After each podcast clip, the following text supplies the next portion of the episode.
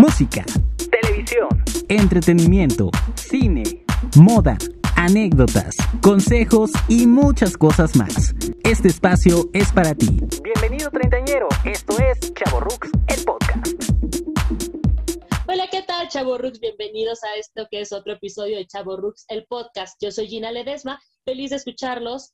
El día de hoy me encuentro una vez más, como siempre, en compañía de mi querido Memo Gutiérrez. Bienvenido, Memo. ¿Cómo te encuentras el día de hoy? ¿Qué pasó, Gina? Muy bien, muchísimas gracias. Espero que todos se encuentren muy bien, todos los que nos escuchan a través de Spotify y de YouTube en un episodio más de Chavo Rux, el podcast, episodio número 10. Ya nos encaminamos al final de nuestra primera temporada y es un gusto, como siempre, estar con, con, todos ustedes, Gina. Así es, Memo. Pues el día de hoy, en este podcast número 10, hablaremos y haremos un viaje en el tiempo a través de lo que fue las películas mexicanas de los años 90 y el 2000. ¿Recuerdas cuál era tu película favorita, Memo, de esa época? Pues mira, en esa época realmente es cuando se dio todo el boom de, del, del, nuevo cine mexicano, ¿no? Eh, haciendo una retrospectiva, hablando un poquito más de las películas mexicanas, de, de todo lo que en, en, años anteriores, en décadas anteriores, habían estado dando lo que conocimos como la época del cine de oro, ¿no? Entre los 50, los 60 y que, y que después, pues, obviamente fue decayendo muchísimo, ¿no? Caímos en las películas, las famosas películas de ficheras, películas que, que realmente, aparte, fuera de que son parte del culto nacional, ¿verdad? Pues no eran como que las grandes obras cinematográficas, el cine nacional decayó muchísimo y, la verdad es que no tuvimos grandes producciones en la década de los 80, 70, eh, sino este tipo de, historias que la verdad, si lo ves a la distancia, pues no te dejaban absolutamente nada. Entonces, cuando llegan los 90 y los 2000, sobre todo la época en la que nosotros también fuimos creciendo, la adolescencia, pues sí hubo películas muy importantes, ¿no? Hablando de este contexto, porque, porque fue una refrescada completamente, llegada de nuevos directores, llegada de nuevos actores, que también, digo, tuvimos una Salma Hayek, ¿no? Que, que ahí comenzó, eh, El Callejón de los Milagros, una de las películas también más importantes, sobre todo para ella, que fue un despunte. Y de ahí yo te puedo decir que, que, que varias películas fueron de mi agrado, pero que, que a lo mejor en ese momento pues a lo mejor no se nos permitía ver, porque estamos de acuerdo que estábamos más chavos, las clasificaciones eran otras, una Amores Perros no podíamos quizás ir a ver al cine porque era clasificación C, entonces eh, yo te puedo decir que a la, distancia hoy en día, mi película mexicana favorita de esa época es Matando Cabos, porque se me hace una película divertidísima y que aparte pues ya es fenómeno de culto, pero hay muchísimas más historias, muchísimas más cintas que sin duda marcaron un precedente. Sí, claro, sin duda, Memo. Fíjate que bien lo mencionas tú, el cine mexicano que había en esa época, si bien fue un muy buen cine, creo que el cine contemporáneo mexicano estuvo lleno de mucho contenido social, de muchas problemáticas sociales. Eh, era un cine que realmente no estaba apto para nosotros en la edad que estábamos viviendo. Somos conscientes de ello porque lo veían nuestros papás, porque lo veíamos anunciado, y fue cine que pudimos ver nosotros ya cuando nos convertimos en adolescentes o ya cuando cumplimos los 18 años, porque las clasificaciones eran supermarcadas, era ir al cine y de verdad un niño no entraba a esas películas. Ni los papás lo permitían, ni en los lugares te lo permitían la entrada, ¿no? Era un cine muy marcado con, como te digo, con un alto contenido social, ¿no? Si bien yo creo que una de las películas que parte de los noventas es eh, Rojo Amanecer, no sé si tú la recuerdas, es una de las películas justamente del año de 1990 que nos habla de una problemática fuertísima como lo fue eh, la matanza de Tlatelolco del 2 de octubre, ¿no? Esta película pues fue como con lo que despunta el cine de esta época y era una película de un alto contenido de violencia, de realidad social, pero que lamentablemente para nosotros no estaba permitido, ¿no? Como bien lo mencionas, había muchísimas películas más, tenemos un como Agua para Chocolate, tenemos eh, películas de Alfonso Toro, de Cronos, El Callejón de los Milagros, como bien lo mencionas. Creo que una de las pocas pelis que pudimos ver nosotros de los noventas fue, no sé si tú recuerdas, Elisa antes del fin del mundo, donde vemos despuntar a esta niña Sherlyn, este, y justamente creo que fue de las pocas películas que pese a que no era transparente en la cuestión de las problemáticas que manejaba, era una película más apta para nuestra edad. Era una película que sí podíamos ver. Sí, exactamente. De, hecho, sí es una de las películas que, que en mi infancia y adolescencia me tocó ver porque Sherlyn, pues, aquella no era de nuestra época, ¿no? De nuestra generación, era una chava que también estaba creciendo, que estaba eh, taladrando ahí una, una, una, carrera, pues no solamente en el cine, pero, pero su personaje es muy recordado. Esa película realmente marcó completamente a esta generación. Teníamos a un Imanol, ¿no? O sea, que, que, obviamente Imanol era su pequeño enamorado, ¿no? En esa película, cuando Imanol era un menino y Manuel, bueno, sabemos perfectamente lo que significó también para nuestra generación en cuanto a las telenovelas y a la música y más cosas. Pero eh, sí, sin duda, yo creo que fue una época más que también de crítica social. Como te digo, fue un, un, un refresh, ¿no? Eh, teníamos muy buen cine mexicano, insisto, el cine mexicano en la época de oro fue muy importante, digo, teníamos a Cantinflas, teníamos a Pedro Infante, que obviamente son figuras que, perdónenme, pero hasta la fecha jamás vamos a volver a tener, porque no ha habido alguien que les llegue a ese nivel, que tenga ese eh, contenido, pues también sano y familiar, porque, porque el hecho de que Cantinflas, a pesar de que entre una cosa y otra era alburero y, y, soltaba sus chascarrillos, que también tenía mucha crítica social, hay que decirlo, porque él también hacía mucha crítica social en sus películas de manera cómica, pero aquel no sacaba una que otra cuestión en cada una de las profesiones que desempeñaba, pero no volvimos a tener algo así.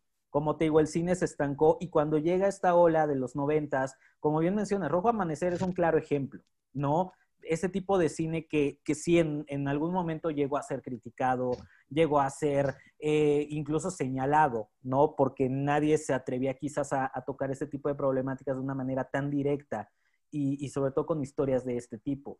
Hoy, insisto, a la larga las vemos como películas de culto que sin duda han marcado una, una etapa muy importante en el cine mexicano y, y a pesar de que eran temas más fuertes, también se fueron enfocando en otras cosas igual de fuertes, pero tratadas con un poco, pues, de comicidad. Eh, no sé, tenemos un sexo, pudor y lágrimas, ¿no? Que en el 99, hablando en el género del, de la película de romance, ¿no? Que no claramente era una comedia romántica, porque sí tenía su tono dramático, su, su farsa, la, la, ironía, el sarcasmo con el que manejaba muchas cosas. Pero Sexo, Pudor y Lágrimas es un claro ejemplo de las nuevas estrellas en el cine que empezaron a despuntar, ¿no? Desde ahí una Cecilia Suárez, teníamos un Víctor Hugo Martín, Demian Bichir, por supuesto. Entonces, desde ahí las carreras de ellos comenzaron a subir tremendamente y a pesar de que no son unos exponentes como los que te acabo de mencionar, empezaron a a, construir una carrera bastante importante. Sí, sin duda, como bien lo mencionas, eh, este cine también nos marcó como en otra etapa, ¿no? Porque creo que de Rojo Amanecer tuvimos un salto generacional, como bien lo mencionas, en los actores y en las temáticas, ¿no? Porque Rojo Amanecer todavía teníamos a una María Rojo que viene desde películas, como bien lo dices, de, de Cine del Oro, y a estos nuevos actores que empiezan a ingresar, ¿no? Que conocemos a todos los bichir que empiezan a surgir como grandes actores, que empieza a surgir un Diego Luna, que empieza a surgir un Gael García, empiezan a surgir grandes figuras que siguen manejando eh, hasta la fecha el cine mexicano, ¿no? Y también creo que la manera en que se maneja el cine en esta época da un giro porque es muy marcado de un humor muy mexicano un humor que yo veo hasta la fecha, que es como marcar eh, esta forma como de humor negro que tenemos los mexicanos de reírnos, ¿no? Como lo vemos en, noviembre con las calaveritas de Día de, Muertos y todo esto, que nos parodiamos de todas las cosas, eh, hacemos una farsa de todas las cosas y nos reímos de todas las cosas. Tiene como una forma de llevarlo el mexicano que sin duda, por ejemplo, la forma de que se llevan los temas que tenemos en un sexo, pudor y lágrimas, o que tenemos en un amores perros, en un todo el poder, o por ejemplo, ¿no? La muerte por la libre, no sé si recuerdas tú esta película, ¿no? Que es un tema como la muerte del abuelo, ¿no? De cómo trasladan unos jóvenes al abuelo para llevarlo a cumplir eh, su deseo de muerte, ¿no?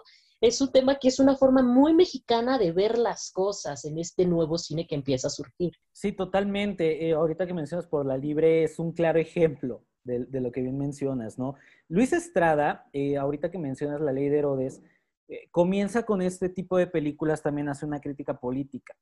Luis Estrada se ha caracterizado muchísimo por eso, ¿no? Desde La Ley de Herodes, películas como El Infierno, la más reciente, La Dictadura Perfecta, y sí, un mundo pues, maravilloso. exacto. Eh, eh, todo el poder, no recuerdo si también es de él. No, no, todo el poder, si no mal recuerdo, no sé. Pero de igual manera eh, son películas en las que de, de una forma o de otra, en, en esa sátira, como bien mencionas, en ese humor negro mexicano, se retratan todos estos aspectos que, ojo, también ha sido una crítica bastante dura, porque no es como que hay, nomás nos burlamos, no, o sea, llevan cada uno de los guiones de esas películas, las actuaciones, las frases que llegan a tener van muy directa a ciertas personas, a, a ciertos canales de televisión o empresas de televisión como en La Dictadura Perfecta. O sea, son cosas bastante fuertes, tratadas de una manera más relajada. Y el estilo de Luis Estrada que ha tenido durante las últimas dos décadas con este tipo de películas es un claro ejemplo también y han sido sinónimo de éxito, porque no podemos hablar del cine mexicano sin mencionarlas, ¿no? Claro. Eh, y obviamente Sexo, Pudor y Lágrimas marcó, yo digo que Sexo, Pudor y Lágrimas es como, como el Friends de, de, de las películas mexicanas, ¿no? ¿Por qué? Porque era un grupo, sí, de vecinos, de amigos, eh, problemas de, de pareja y todo, muy mexicanizado, muy tropicalizado, pero hoy ves Sexo, Pudor y Lágrimas y es una película buenísima, realmente es buenísima. Y, yo creo que ese tipo de cintas también que se estuvieron haciendo en esta época, hoy en día lamentablemente tampoco las tenemos por un, eh, por un cúmulo de cintas que se van a la misma temática y a la misma fórmula que me recuerda mucho a la época de la risa en vacación, ¿no? Sí, fíjate que esto que me mencionas es súper interesante de Sexo, Pudor y Lágrimas, porque además de todo, creo que es de las pocas películas mexicanas que tenemos que vienen eh, salidas de un guion teatral, ¿no? Porque realmente Sexo, Pudor y Lágrimas era una obra teatral, que el mismo director y el mismo escritor de la obra se avienta y dice, ¿sabes qué? Yo quiero llevarlo a la pantalla grande, vamos a romper este, la cuarta pared y nos vamos a ir a hacer cine y empieza a hacer ese concepto Creo que eso es algo que hace muy, muy, muy importante y muy trascendental para el cine mexicano, a sexo, pudor y lágrimas, ¿no? Este concepto de volver el teatro a cine.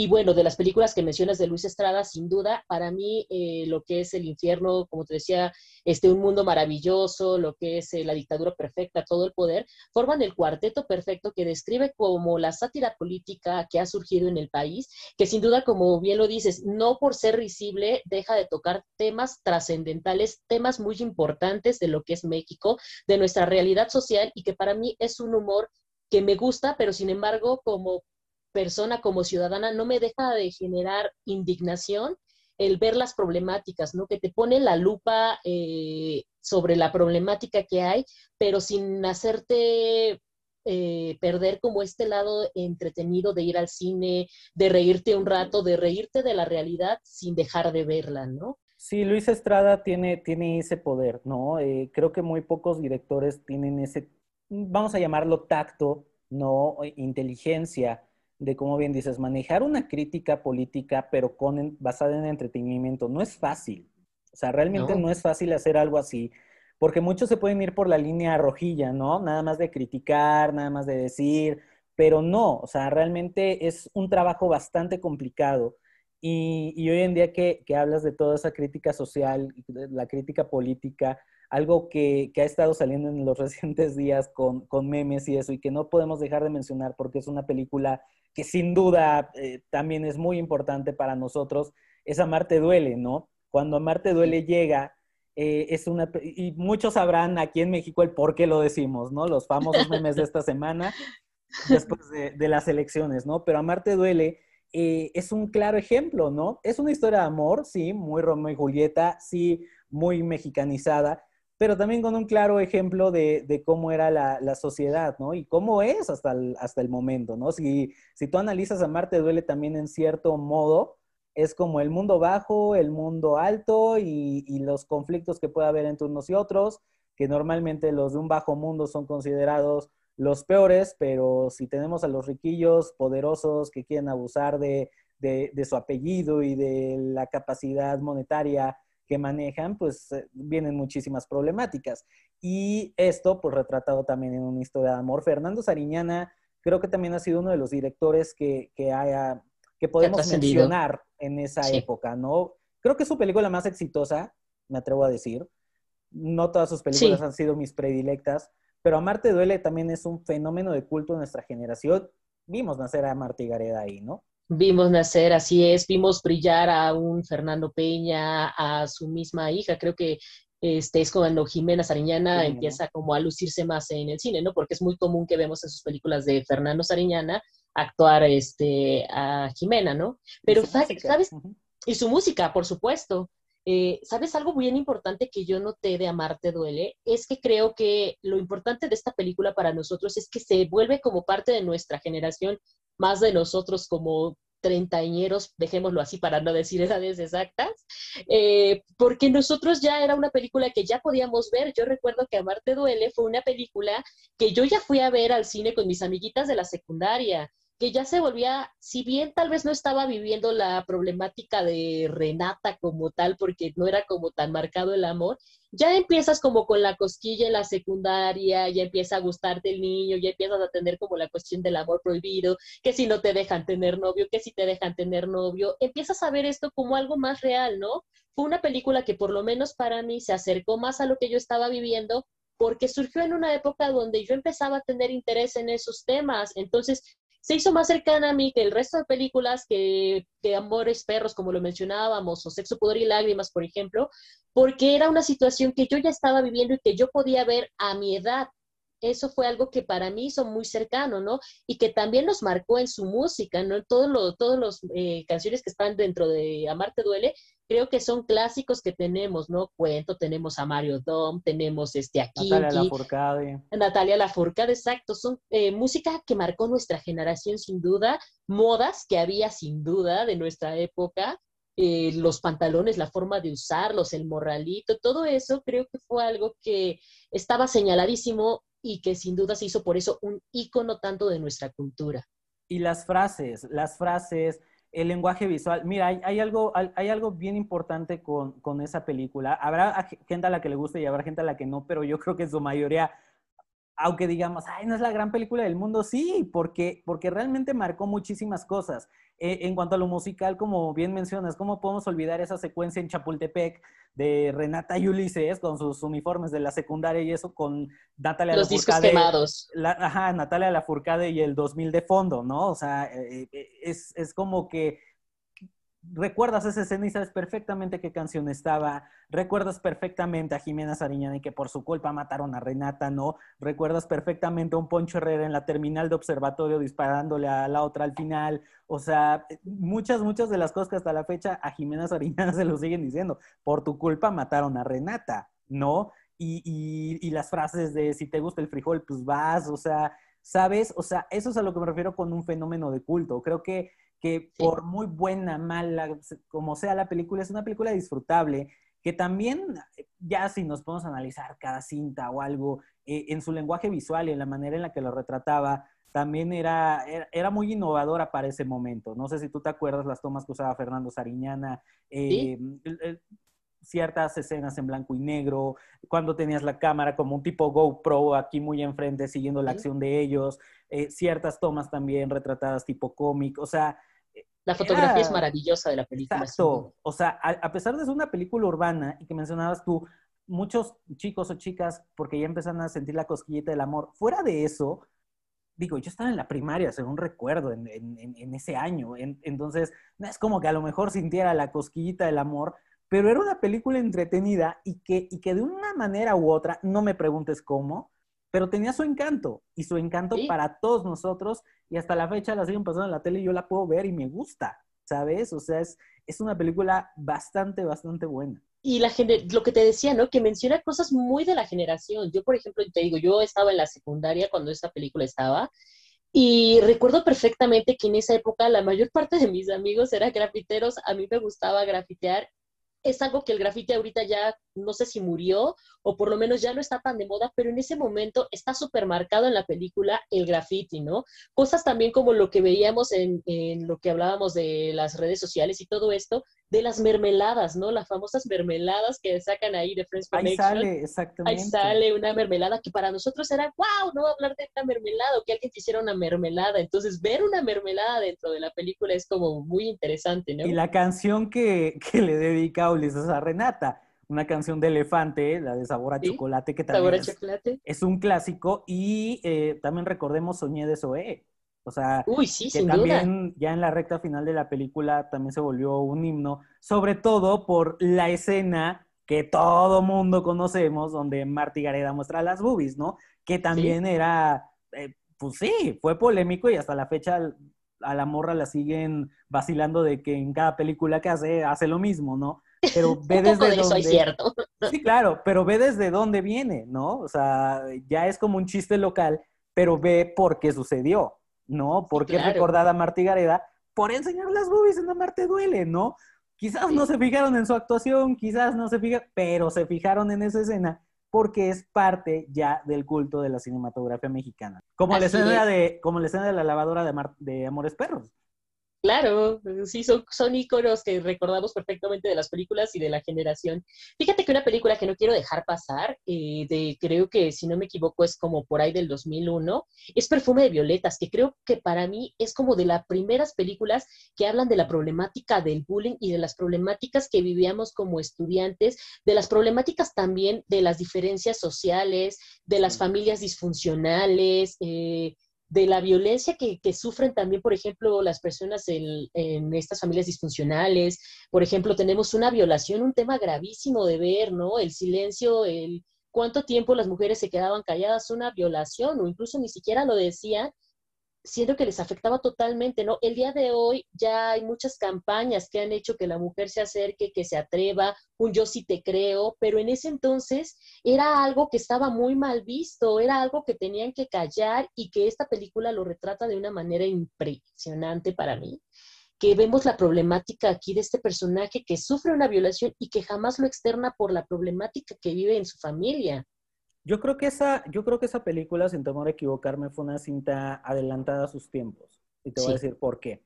Porque, como bien lo mencionas, eh, siempre yo creo que todavía durante un muy buen tiempo va a ser un tema sensible, sobre todo por toda la cuestión de esta eh, liberación femenina que está habiendo y, y, en donde se está peleando por, por muchas cosas respecto a, a, las mujeres. Pero en ese momento, sí, si estamos hablando de inicios de los 2000, eran temas tabús todavía, que, que si eran mencionados en una novela o algo, que ojo, también en la televisión ya había sido mencionado en, en determinadas producciones, ¿no? Si nos vamos más a los ochentas, en una telenovela como Quinceañera fue el boom, porque la protagonista precisamente antes de sus 15 años tenía una violación, ¿no? Pero eh, como tal, aún así, la manera en la que lo retrataron fue más rosa, pero aquí era una manera más cruda, era una manera más real, era una manera en la que, en la que precisamente se lograba un rollo de identificación. Y creo que también marcó una pauta, ¿no? Como bien lo mencionas. Esos temas eran muy complicados de tocar. Creo que sí fue de una manera también inteligente, ¿no? Como lo que decíamos de Luis Estrada hace rato. Eh, fue un acierto y a la vez un riesgo, porque todavía estábamos en una época en donde, oh, no, e ese tipo de sensibilidades y para ir al cine a lo mejor para mucha gente no estaba todavía muy bien visto que digamos y, era muy complicado. Sí, sí, sí, sin duda. Fíjate que si no me equivoco, esta es de las pocas películas que es dirigida por una mujer. Eh, si no me equivoco, este, fue dirigida por, te digo, por una eh, mujer en, y que en esa época y en el cine mexicano no es muy común de verse. Me es muy importante eh, remarcar esto porque creo que el tacto con el que maneja temas, eh, si bien tabús para la sociedad, eh, menciona temas que son muy importantes y que impactan mucho en lo que es el vivir de una mujer, ¿no? Claro. Vemos también que, que marca la problemática de la menstruación como tema tabú, ¿no? ¿Cuánto te afecta la menstruación dentro de una etapa de la secundaria que a veces no les hablan a las hijas de lo que es la menstruación o ese tipo de problemáticas, el ser una madre soltera, desde el cómo está mal visto, eh, como las dificultades que tiene una madre soltera, ¿no? Eh, para criar a sus hijos, que sin duda son mujeres que merecen muchísimo reconocimiento para mí, porque hacen el doble de esfuerzo y creo que ella retrata mucho esos temas de, problemáticas femeninas de una manera eh, táctica que no deja de ver los problemas que hay en toda la sociedad o en esta etapa secundaria, eh, pero que sí le da como cierta, eh, lo resalta, digamos, un poco. Sí, sí, sí, sí, por supuesto. Y es, y es bueno que menciones también este tipo de películas porque eh, sí, en efecto, también a, principios de los 2000, después de mencionar este tipo de películas que, que comentábamos hace un ratito, y también viene una ola de, de, de, cintas en las que siempre se logró un señalamiento del cine mexicano de varias cosas. La primera, el lenguaje, ¿no? Porque bien dicen, película mexicana que no trae eh, vulgaridades no es película mexicana. Película mexicana que no trae un desnudo no es película mexicana, ¿no? Eh, sí vino también una ola de señalamiento en ese, en ese tipo de cosas. Algunas en, determinadas ocasiones las compartía porque sea, yo sí creo que se llega a un abuso, ¿no? De ciertas cosas. Eh, creo que sí perfectamente puedes hacer una película sin necesidad de 90% groserías en tu guion, pero también depende de la historia, ¿no? Si nos vamos, digo, a un perfume de violetas o películas como Amores Perros, ¿no? Donde se, retrata una sociedad mucho más ácida, mucho más real, porque si nos vamos a, ese tipo de mundos, pues así se habla, ¿no? Cuando es necesario, pues cuando es necesario ese, ese urbanismo, esa manera de hablar del mexicano que claro que tenemos, pues se va a retratar y digamos que está justificado. Sí, sí, Pero mucha El calor mexicano es eso. Exacto, pero mucha gente en ese momento lo veía mal. O sea, era como ya es un abuso de. Eh, si hoy en día hablamos de una película como, eh, no sé, o sea, de estas que te digo que no soy muy fan, eh, una que uso siempre de ejemplo, No Manches Frida, ¿no? Que, que es una si la ves eh, y la analizas, es una película por demás antiética en todos los sentidos, ¿no? ¿Qué maestro se va a dirigir a sus alumnos a pura mentada de madre? ¿Qué maestro va a ser un ex convicto, ¿no? Que de la noche a la mañana ya lo gradúan de una manera eh, ilegal también, ¿no? En una escuela preparatoria. Y, es un abuso de, groserías injustificadas, porque realmente... Eh, ahí se rompe la línea maestro-alumno y ya somos más del montón y, no hay una línea de respeto, no hay una línea de, de, sobre todo entender quién en ese momento es el profesor, quién en ese momento es el alumno y que se debe de mantener una línea de respeto entre ambos. Entonces, en ese tipo de películas yo siento que no, no viene ni al caso, pero insisto, cuando es justificado y todo, adelante, e insisto, porque Amores Perros llegó a donde llegó, ¿no? Sí. es que no hay que, creo que lo que se ha confundido en el cine de las películas más recientes que veo ahora que estamos hablando ya un 2018, 2020 más o menos, es donde yo sentí que empezaron a perder como la línea de dejar un mensaje que transmitir, ¿no? Ya confundieron el ser vulgar con el hablar del calor de un pueblo como parte de su cultura, porque sí, México tiene un calor inmenso, eh, tiene muchísimas palabras que son partes de nuestro habla, que son parte también de nuestras clases sociales y bien eh, a lo mejor voy a sonar un tanto clasista en decirlo, pero sí está muy marcado en nuestra cultura, en nuestra forma de vida, en nuestra forma de desarrollo. Esa forma de hablar es parte de nosotros, ¿no? Pero no por eso vas a caer a usarlo de una forma innecesaria, que ya no tiene justificación, ¿no? Que es lo que yo veo que hay como en No Manches Frida, en este tipo de películas, que ya lo ocupan como por hacerlo risible, como por llenar vacíos que no se pueden llenar o con la trama o con las actuaciones, ¿no? Este, respeto mucho a quien le puedan gustar este tipo de películas. A mí es un tipo de películas que realmente no me gusta porque siento que no tiene nada, nada que transmitirme, no tiene ningún mensaje que aportar, ni como sociedad, ni pagaría por verlo, porque pues no es algo que me entretenga realmente, ¿no? Sí, porque las películas hoy en día pueden decir, ay, pero es que es una película de entretenimiento. No, es que a ver, también no confundamos el hacer algo burdo con hacer entretenimiento. Eh, hace rato yo te mencionaba cuál es mi película favorita. ¿No? Que en este caso es Matando Cabos. Matando Cabos eh, sí es muy digna de mencionar porque fue por ahí del 2005-2006 y que claramente fue, fue en una década que todavía era complicada eh, para el cine. Eh, yo me, me, sé y he podido ver por, por, parte de Christoph y de los involucrados cómo fue hacer esta película y no fue nada sencillo. Era una película que realmente se volvió una ópera prima para el director, que era Alejandro Lozano, para Christoph Rakinski y Tony Dalton, que eran los productores y guionistas de, la misma, para un Billy Robsar y su Lemon Studios, que comenzó con esa película precisamente, que ya después hicieron más cine y hasta la fecha siguen haciendo esta televisión, pero fue el primer proyecto de prácticamente todos. Entonces, como una ópera prima de esa magnitud logró lo que logró, porque Matando Cabos hasta el día de hoy, sí es una película de entretenimiento y sí dices, güey, no me deja ningún mensaje si tú quieres.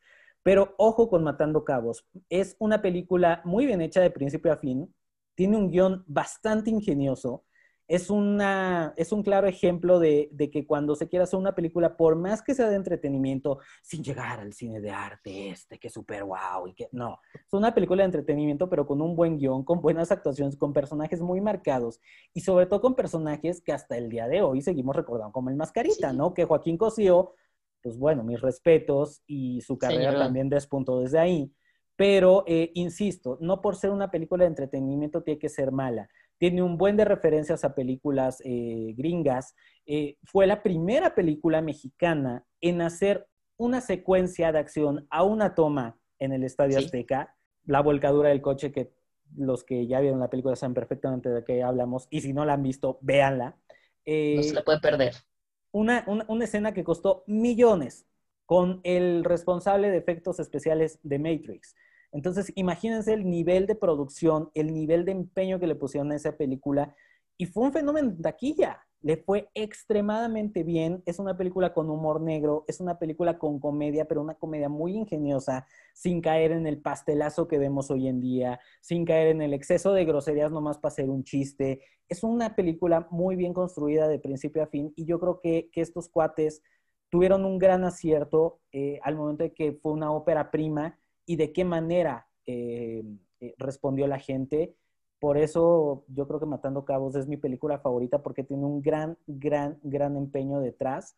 Y, sin duda, pues, insisto, Christoph, Tony, después de venir de, hacer yacas, ¿no? De hacer este tipo de programas que, pues decías, no das ni un peso por ellos. Y mira hasta dónde han llegado también, sobre todo Tony, ¿no? Sí, sí, sí, sin duda, Matando Cabos, a mí también es una película de mis favoritas. Me fascinan las tomas que hace, la fotografía me parece muy afortunada, la dirección de los actores me parece muy buena. Tenemos a una Ana Claudia Talancón que después de que hacía eh, personajes que para mí eran demasiado sosos, para mí maduró mucho su actuación aquí. Tenemos a un Tony Dalton, mi amor, que amo yo a ese hombre. Este, que también sin duda fue el despunte, creo, eh, más marcado de su carrera, como bien lo mencionas, un Joaquín Cosio. Tenemos actuaciones impresionantes, para mí son actuaciones muy buenas, si bien hay mucho personaje cliché, es un personaje cliché muy bien dirigido, muy bien llegado, y no por eso eh, deja de tener una esencia, ¿sabes? Lo que me gusta es la manera en que maneja personajes clichés como al microbusero, que tienen juguitos, ¿sabes? Que tienen tienen un algo más, algo que pese a que sí está como el estereotipo y todo esto, tiene carne, tiene carne. Te das cuenta cuando hay una buena dirección, cuando hay una buena construcción, cuando el actor aportó algo más que lo que le dijeron, figúrate que eres el luchador, ¿no? Hay algo más, hay trabajo actoral, hay trabajo de dirección, hay trabajo de escenas, hay trabajo de cámaras, la musicalización también me parece muy afortunada, muy atinada. Creo que es de las películas que siento que son más acertados los soundtracks que tiene eh, a, a, lo que quieres transmitir, ¿no? Creo que hacen un muy buen manejo de las emociones que se están viendo en la toma con lo que se está escuchando en el soundtrack, ¿no? Que a veces eh, a mí me hace mucho ruido lo que veo en algunas películas con los soundtracks, pero en esta, a pesar de ser canciones tan simples como un 17 años, entra de una manera maravillosa, tratando lo que quiere. Exacto, porque es el, el, volvemos a lo mismo, es el folclore mexicano. Eh, es, es, curioso lo que mencionas del visco, ¿no? El famoso visco, eh, que esa escena dura 20 segundos, pero la recordamos toda la vida porque eh, Lenny Sundel, que es el que le hace de, del Visco, eh, actor que, hasta la fecha también está vigente y ha hecho mucho teatro, eh, pero hace realmente lo interpreta de una manera y aunque él no tenga línea alguna, porque no tiene línea alguna, conocemos la historia del Visco. Así es, los flashbacks lo hacen maravilloso. Exacto, la, la, la, rola de 17 años en el microbús pues, es un microbusero, ¿no? Lo, tú te subes un microbús y hay de esas canciones, ¿no? Entonces es como de, güey, claro, por supuesto que sí. Y, y sí, exactamente, o sea, hace de personajes tan simples que hoy en día ese personaje podría pasar de la manera más simple, Pero no, ahí es a lo que voy. Cuando tienes un buen guion y tienes una buena dirección y una buena construcción de personajes, a pesar de que no digan ni una sola cosa, tenemos la historia del Visco y por qué le molesta tanto que le digan así, ¿no? Como de mascarita, que ojo, este es un dato que voy a dar que, creo que casi nadie sabe de Matando Cabos y pueden verlo en un video de Cristo. Chan, chan, eh, había una historia detrás de Mascarita. Yo no sé si tú te acuerdas que en la película eh, el personaje tenía un problema de que le dijeran Mascarita. ¿Sí? Le chocaba que le dijeran Mascarita. Pero nunca se sabe el por qué le molesta que le digan Mascarita. Resulta que en el, en el guion original que habían escrito eh, Christoph y Tony, eh, lo comenta Christoph, cuando, cuando frena eh, al personaje de Nico al final, cuando ya están en el departamento de ellos y le empieza a decir lo de Ever y que te vas a ir a la cárcel y que puedes jalar la pistola y te va, ¿sabes? Cuando él le narra toda esa cuestión desde el delegado, desde la cárcel y del famoso Marce que le va a hacer la vida imposible en la cárcel, en esa escena se suponía que había un flashback conforme íbamos escuchando la voz mm. de, Mascarita, íbamos viendo que él pasó por todo eso y que a él en la cárcel lo había violado el tal Marce y que cuando lo violaba, pues le decía Mascarita.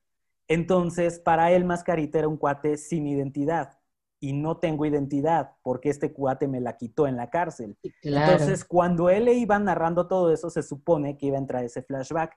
Porque sí, al final ves la película y dices, bueno, ¿por qué le chocaba que le dijeran mascarita? Nunca lo aclararon. Bueno, esa parte era la que aclaraba todo el rollo de, del personaje Joaquín Cosío. Y Christoph lo dijo, me chocó que quitaran eso en el corte final porque para mí era una vuelta de tuerca e íbamos a comprender muchísimo más el personaje Mascarita y por qué le chocaba que le dijeran así, ¿no? Y como eso, hay, hay más curiosidades. Yo no sé si tú sabías que Jesús Ochoa era el, primer elegido para hacer este, a Cabos, el personaje que hizo Pedro Armendáriz. No, no sabía. Y de la noche sí, y de la noche a la mañana Jesús no le pareció que le llamaran a hacer casting, no le parecieron muchas cosas, y Pedro Armendáriz más bien pidió ser parte de la película porque le había gustado mucho lo que había leído en el guion, ¿no? Entonces, así voy, a luego compartirles ese video porque es muy, muy bueno con todas las curiosidades de Matando Cabos. Está muy interesante, fíjate que me es muy interesante escuchar esto porque toda la parte de la narración de Ever y todo eso, yo sí lo había interpretado, a mí sí me lo había transmitido el actor de saber que lo había vivido.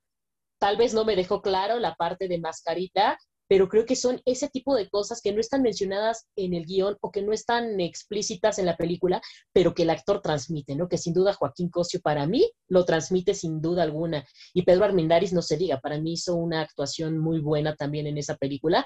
Yo la verdad no me hubiera imaginado un Jesús Ochoa haciendo este personaje, porque para mí era el personaje Pedro Armendáriz, era, era como si el personaje estuviera hecho para él. No, y José María Torre iba a ser el caníbal que hizo Silverio Pala. Eh, José María Torre fue, el, fue eh, y de hecho muestra ahí Cristo videos del casting de José María, y él iba a ser inicialmente el caníbal, pero pues llegó Silverio y, y ve también a Silverio Palacios también cómo creció, ¿no? Desde ahí eh, hizo personajes bastante importantes que, que, bueno, pues hasta la fecha el señor sigue trabajando. Qué súper interesante, fíjate yo no sabía todo eso, pero bueno, pues continuamos un poquito. También creo que un, director de cine que para mí no puede pasar es eh, eh, Luis Mandoki, con Voces Inocentes, que también son películas que vuelven con temáticas muy fuertes, que tenemos un cocheo de su hermano en esta película para la actuación de, de Pablo Mandoki, y que es una película que también sin duda véanla, hablando de cine mexicano, véanla porque para mí es muy importante. Realmente no sé si sí está catalogada como cine mexicano puramente, pero tiene talentos mexicanos dentro y vale la pena mucho verla. Eh, también tenemos Un Niñas Mal, que volvemos al tipo de películas de Fernando Sariñana, que también eh, juveniles y que también como que volvió a refrescar a actrices que ya no se veían, como esta chica, ¿cómo se llama? Se me fue su nombre.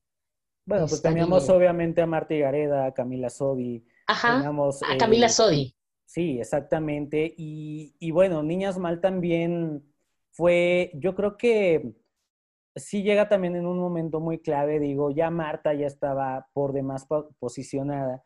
Eh, también tiene como que toda esta cuestión de, pues de remontarnos a cuando veíamos muchas estas historias de adolescentes, no exclusivamente de chavas. Y, creo que también fue de una manera muy inteligente. No soy muy fan de esa película, pero, eh, pero también es un, es un, eh, pues un antes y un después. Y sobre todo, fue la película que inspiró para que MTV años después hizo una serie del mismo nombre. Ah, mira, eso no lo sabía. Tendré que verlo porque eso no lo sabía. También fíjate que hay otra película que yo no sé si tú recuerdes. La verdad es que recuerdo que era de directores, de varios directores, y era como una colaboración, pero no recuerdo exactamente sus nombres, que fue una película que también marcó muchos tabús en México y que de hecho estuvo como también como un tanto censurada, que fue Sexo, Amor y otras perversiones. No sé si lo recuerdas que estaba hecha como de cortos. Sí, más o menos recuerdo. Nunca he tenido la oportunidad de verla, pero sí recuerdo, sí, sí, sí me suena bastante el, nombre y el eh, y sobre todo la temática. Sí, eran, era como este tipo de, de collage, ¿no? Que, que, que, se usaba mucho también en esa época y que, y que Iñárritu también implementó, ¿no? Desde, desde Amores Perros, después con 21 gramos, después con Babel. Y, y, este tipo de películas en donde vas narrando varias historias también empezaron a ser como que una fórmula, ¿no? Esta película yo realmente nunca la vi, pero sí sé que, que, que, en su momento también fue, pues fue importante y sobre todo, como dices, ¿no? Empezó a, a tocar otro tipo de temas que yo, la verdad, no te puedo dejar de hablar de cine mexicano, Gina, si no se habla, ahorita hablando de polémicos y de críticas, el crimen del padre Amaro. Porque el crimen del padre Amaro, ustedes se acordarán qué barbaridad con esa película. Fue un hitazo, pero a la vez bastante dura, bastante polémica, y tampoco podíamos entrar a verla, dicho sea de paso. Fue una película que no nos dejaban entrar a verla, yo la vi hasta siendo ya muy grande, eh, pero sí me recuerdo que escuchaba el impacto que había generado, ¿no? Recuerdo que era como el tema de conversación de los tíos y así. Fue una, una película que impactó demasiado a la sociedad. Y fíjate que yo creo que una película que, que es más contemporánea y creo que es lo último que podría marcar como cine de nuestra época, porque ya más para acá creo que ya es algo eh, fuera de, de, lo que podría marcar de inicios del 2000, es Perras. También. No sé si tú recuerdas Perras, que parecería una película hueca, parecería una película un tanto superficial, un poco acercada a lo que es No Manches Frida o este tipo de películas que ya no tienen como mucho, mucho juguito, mucho contenido, pero Perras toca una temática muy interesante. Lo que me gusta mucho es la trama, que habla de una problemática como es el aborto, eh, de una manera muy interesante, bien, dejándonos ver la problemática de cada una de las personajes y que nos mantiene todo el tiempo atentos al tratar de entender qué es lo que está pasando, ¿no? De una problemática de la juventud actual, de que creo que bueno, va a ser una problemática que seguirá durante muchos años pese a la legalización del aborto, pero la manera en que Perras lleva eh, este, este, tema me es muy interesante. Además de que también nos hace como un cambio generacional de actores, ¿no? Porque dejamos de ver a estas actrices, este, a un Diego Luna, dejamos de ver, como te decía, a un Gael, a una Marta Gareda, a los Chir, y empieza a introducir actrices ya más jóvenes, empieza a entrar a una nueva generación, creo que sale, ¿te acuerdas quiénes son las actrices que están?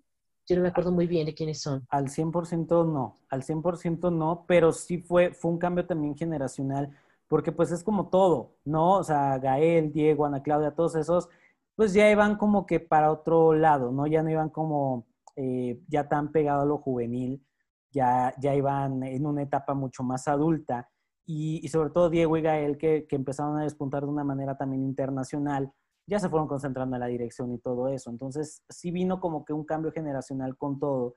Y, y cuando mencionas lo del tema del aborto y de cómo lo, lo mencionaban, por eso también precisamente eh, te comentaba de la del padre Amaro, ¿no? Porque ahí nos vuelven a, a mencionar lo del aborto, pero de una manera, este, pues sobre todo polémica, ¿no? La iglesia, el padrecito que le pide al amante que aborte y que esto y que el otro. Volvemos a lo mismo, son temas que, que pues también no es como que mm, nos tapemos los ojos y nunca hayamos visto, pero retratarlos eh, en el cine de esta manera fue por eso que también eh, marcó como que una pauta muy importante, porque eh, lógicamente, pues, en un país tan católico como lo es este, Nunca faltó el que dije, ay, no, ¿cómo crees? No, esto es una ofensa hacia el catolicismo, esto es una ofensa hacia, eh, hacia todos los que somos parte de, de, esta religión. y fue verdaderamente muy polémico. Y creo que así como estas películas que estamos mencionando, hay una lista interminable de cine mexicano, Gina, que, que sin duda podemos decir que entre bueno, entre malo, regular, pero marcó la época completamente. Y chin, ojalá volviéramos a tener alguna historia buena que contar, alguna historia buena que ver porque nos hace muchísima falta. Sí, creo que, como bien lo mencionas, eh, podemos ver que tuvimos un muy buen cine en nuestra época, tuvimos muy buenas películas, tuvimos un cine que, si bien no era el mismo concepto que el cine de oro, tuvimos un cine innovador, un cine que veía por las problemáticas, un cine que nos aportó muchísimo eh, contenido en cuanto a, a ver eh, qué es lo que estaba pasando y algunas formas como de enfrentarlo. Vimos cine muy alternativo, vimos eh, en la forma de llevar la fotografía en el cine, la musicalización, tuvimos a muchos actores que sin duda siguen siendo muy importantes, que hoy siguen siendo de nuestras imágenes más importantes a nivel incluso mundial Tuvimos a grandes, grandes actores en esta época y sin duda creo que podemos hablar de que durante los 90 y 2000 tuvimos un cine que va a ser muy representativo y del que como mexicanos podemos sentirnos completamente orgullosos. Ojalá que en las nuevas generaciones eh, puedan aportar, como bien lo decimos, un cine que tenga más carnita, un cine con más contenido que como el que tuvimos, ¿no? Que ojo, también antes, antes de, perdón que, te interrumpa, pero sí creo que también es bien importante mencionarlo.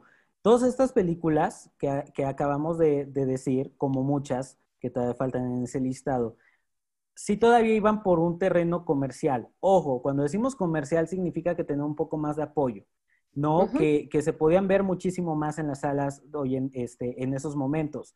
Fue una explosión todavía del cine mexicano. Hoy en día, lo que vemos comercialmente hablando no es tan bueno. Esa es la realidad. Y sí hay muy buen cine, sí hay muy buenas películas que vale muchísimo la pena ver, que, si ustedes tienen la oportunidad de verlas en alguna plataforma, que si ustedes, eh, por ejemplo, Blim, ahorita que mucha gente odia Blim porque es una plataforma de Televisa, pero me he dado cuenta que han metido mucho del cine mexicano, que no ha sido tan comercial. ¿no? Y que sin duda eh, han sido también factores en las entregas de los Arieles recientes, eh, películas que pues mucha gente no conoce porque están tan embobados con las cintas que, que, estamos diciendo y que nos han regalado, ¿no? Malamente, pero hay mucho buen cine. De que lo hay, lo hay. El problema es, como dice el claro y afamado refrán, ¿no? Hay talento, solo hace falta apoyarlo y esa es una realidad. Hay muy buenas películas, dense una vuelta por Blim, vean todas las últimas películas que han subido del cine nacional, cómprame un revólver, tenemos obviamente Chico Arotes, que no sé si has tenido la oportunidad de verla, que Buenísima. Es, película también de, de, una dirigida por Gael García. Tenemos, eh, bueno, una que ha sido también... Eh, el baile de los 41. El baile de los 41 en Netflix. Eh, tenemos Obediencia Perfecta. o sea, tenemos ciertas películas que sí valen muchísimo la pena, pero que no se les da la difusión necesaria. Entonces, si queremos ver algo nuevo, algo bueno y sobre todo que realmente nos deje el claro ejemplo de que hay buen cine mexicano, pues hay que consumirlo también.